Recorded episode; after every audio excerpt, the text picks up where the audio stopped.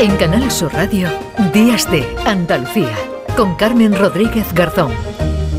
Seguimos hablando de cuestiones relacionadas con el consumo y nos detenemos ahora en un estudio que ha presentado hace unos días Línea Directa y que señala que las estafas al seguro se sitúan en máximos históricos. Fíjense, casi el 9% de los partes que se presentaron en los dos últimos años fueron fraudulentos. De todo ello vamos a hablar con Santiago Velázquez, que es director de comunicación externa y sostenibilidad en línea directa. Santiago, ¿qué tal? Muy buenos días.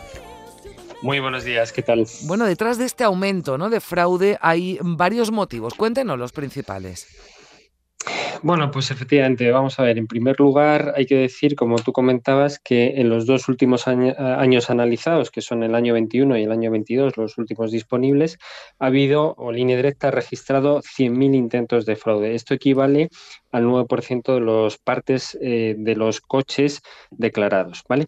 ¿Qué significa esto o por qué se debe eh, este incremento? Bueno, pues se debe eh, básicamente a la crisis económica. Cuando el año 21, nos acordémonos que arrastrábamos una destrucción de empleo del año 20 por la pandemia el año 22 fue el año de la inflación que llegó al 12 y 13%, pues cuando se dan estas situaciones digamos que la gente busca unos ingresos extra, eh, pues intentando defraudar al seguro. Y aquí es importante hablar y decir mm. que cuando hablamos de fraude al seguro, no estamos hablando del pequeño, de la pequeña picaresca, el rayajo que voy a ver si me lo pintan y tal. Estamos hablando de cosas serias, mm. de fraudes de importes muy elevados, con fingimiento de lesiones, con implicados eh, que son inocentes, etcétera, etcétera. Hablamos de cosas muy serias. Claro, porque ¿cuáles son los? Eh, hablaba de, de automóviles pero claro, esto entiendo que también se da en los eh, seguros de hogar ¿no? y en, en, en, otros ámbitos. ¿Cuáles son los fraudes que más se repiten y en qué sectores, Santiago?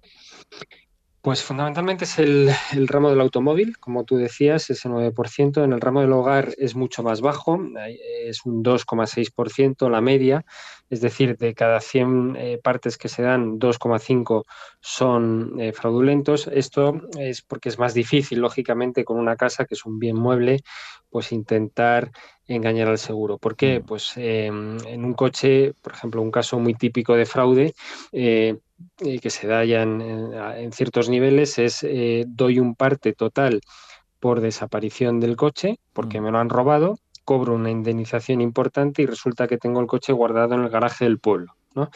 Eh, esto, claro, con una casa no se puede hacer porque al final si tú dices que se ha quemado la casa, pues por poner un ejemplo, eh, va un perito y tiene que, tiene que ver la prueba, ¿no? Entonces es más difícil. ¿Qué ocurre en el hogar? Pues que se intentan meter daños ajenos al siniestro. Por ejemplo, si tú se te ha roto la vitrocerámica y corresponde al seguro cubrírtela, desde luego te la va a cubrir, pero bueno, ya de paso pues meto el, frigorífico, meto la lavadora, el lavavajillas y todo lo que pueda, ¿no?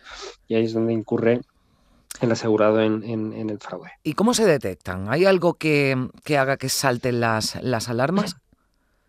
Sí, digamos que hay tres vías de detectar el fraude ¿no? en, el mundo del seguro. Una, y la más importante yo te diría, que es em, el, el, olfato del tramitador. Cuando el asegurado llama y empieza a contar qué ha sucedido, pues cuando es inventado empieza a ver cosas que no, que no encajan, que chirrían y esto pues el, el tramitador con su olfato pues lo puede detectar y puede tener indicios ya pues, para em, eh, empezar esa investigación. Mm. En segundo lugar sería la tecnología, especialmente la inteligencia artificial. El último año nos está ayudando mucho pues, a hacer conexiones más sofisticadas entre los posibles em, eh, personas que están cometiendo el fraude, pues sobre todo para las redes organizadas, que es un tema que nos preocupa mm. mucho. Y en tercer lugar estarían los detectives, es decir, cuando los importes reclamados son altísimos o las indemnizaciones a pagar son muy altas, pues si hay algo que, mm, eh, que chirría y que es tal, pues se pone un detective a investigar ese caso. Eso suele llevar semanas y meses de trabajo y luego ese material se pone a disposición del juez, que es finalmente quien dictamina si ha habido con sentencia fraude o no. Claro, porque más allá ¿no? de que la, de, que de ese fraude, ese intento ¿no? de cobrar a la compañía hay un delito, ¿no? que normalmente, bueno, pues eh, si, si existe ese delito se pone en conocimiento ¿no? de, la, de las eh, fuerzas y cuerpos de seguridad o del, o del juzgado. Pero mm, nombraba a Santiago eh, hablaba de redes, ¿no? Y ahí me gustaría detenernos porque más allá de un particular, ¿no? Que intenta engañar a su aseguradora, ya hay redes especializadas en este tipo de fraudes. Sí, y hay muchas redes y estas son las que verdaderamente nos preocupan a las aseguradoras y en particular a línea directa porque son redes eh, peligrosas, generalmente vinculadas a otras cuestiones al margen del, seguro del automóvil, muchas de ellas vinculadas al narcotráfico, donde ponen en riesgo a gente inocente. Eh, son redes eh, o bandas organizadas, lideradas generalmente por dos o tres cabecillas y que actúan de una forma muy sofisticada, que además van cometiendo lo que llamamos carrusel, eh, o sea, fraude carrusel, ¿no? Es decir, hacen una estafa a una aseguradora, cobran una indemnización, van a otra aseguradora, cobran, van a otra aseguradora, cobran y así hasta que se les pilla, ¿no? Y voy a poner ejemplos pues para que nuestros oyentes sepan de qué hablamos. Eh, por ejemplo, hay una banda que se llama de rotonderos, que esto quiere decir que meten sus coches en las rotondas y eh, generan golpes eh, que reciben por detrás, de manera que el que golpea es el culpable. esa persona generalmente pues, es inocente, no tiene nada que ver con la banda, va por allí, pasa por la rotonda y se tiran contra él, de manera que eh, es golpeado por este vehículo inocente. ¿Qué ocurre? Pues eh, exigen eh, indemnizaciones, son situaciones violentas, exigen reclamaciones por lesiones corporales, esguinces cervicales, etcétera, todo fingido, lógicamente, y esto pues al final lo van haciendo sucesivamente siempre en el, mismo punto con, con, distintos conductores y cobrando distintas aseguradoras hasta que se les pilla.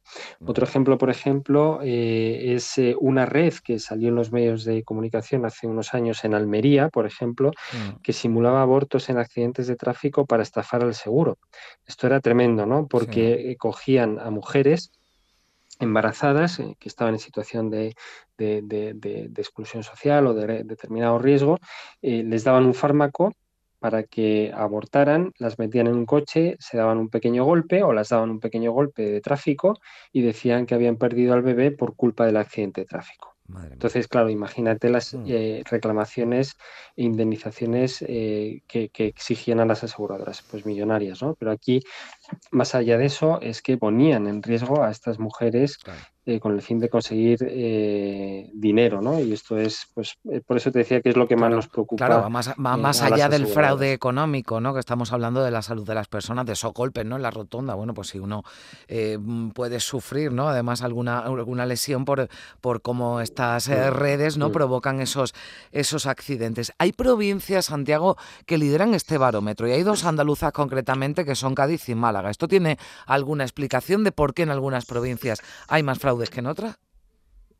Bueno, básicamente, vamos a ver, aquí Andalucía pues eh, no sale muy bien parada, digamos, en este barómetro, porque efectivamente Cádiz y Málaga aparecen en el top del ranking con un 11% aproximadamente de intentos de fraude.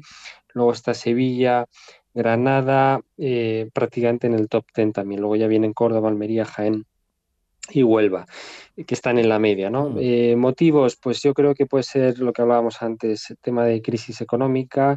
También, eh, bueno, pues es, donde vemos que muchas veces correlaciona el, el, paro ¿no? Con, con, este tipo de indicadores. O sea que, bueno, puede ser, puede ser ahí. También hay que decir que este es el séptimo barómetro que hacemos y que los anteriores, estas provincias, no estaban en el número uno. O sea, es decir, que han, mm. aparecido en este, en este último barómetro, pero los anteriores pues estaban en, las posiciones más de la tabla media. ¿no? Mm.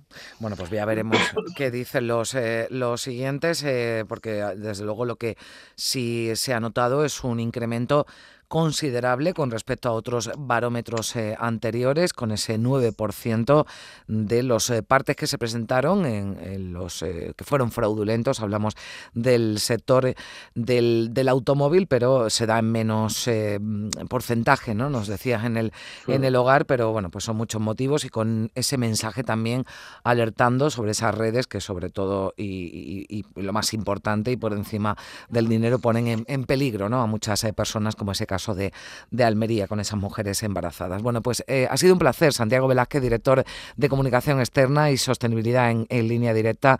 Y bueno, pues hemos puesto aquí encima de la mesa todos esos datos interesantes de, de este barómetro que has realizado línea directa. Muchísimas gracias por estar con nosotros, Santiago. Buen día. Muchas gracias a vosotros como siempre. Hasta luego. Adiós. En Canal Sur Radio, Días de Andalucía con Carmen Rodríguez Garzón.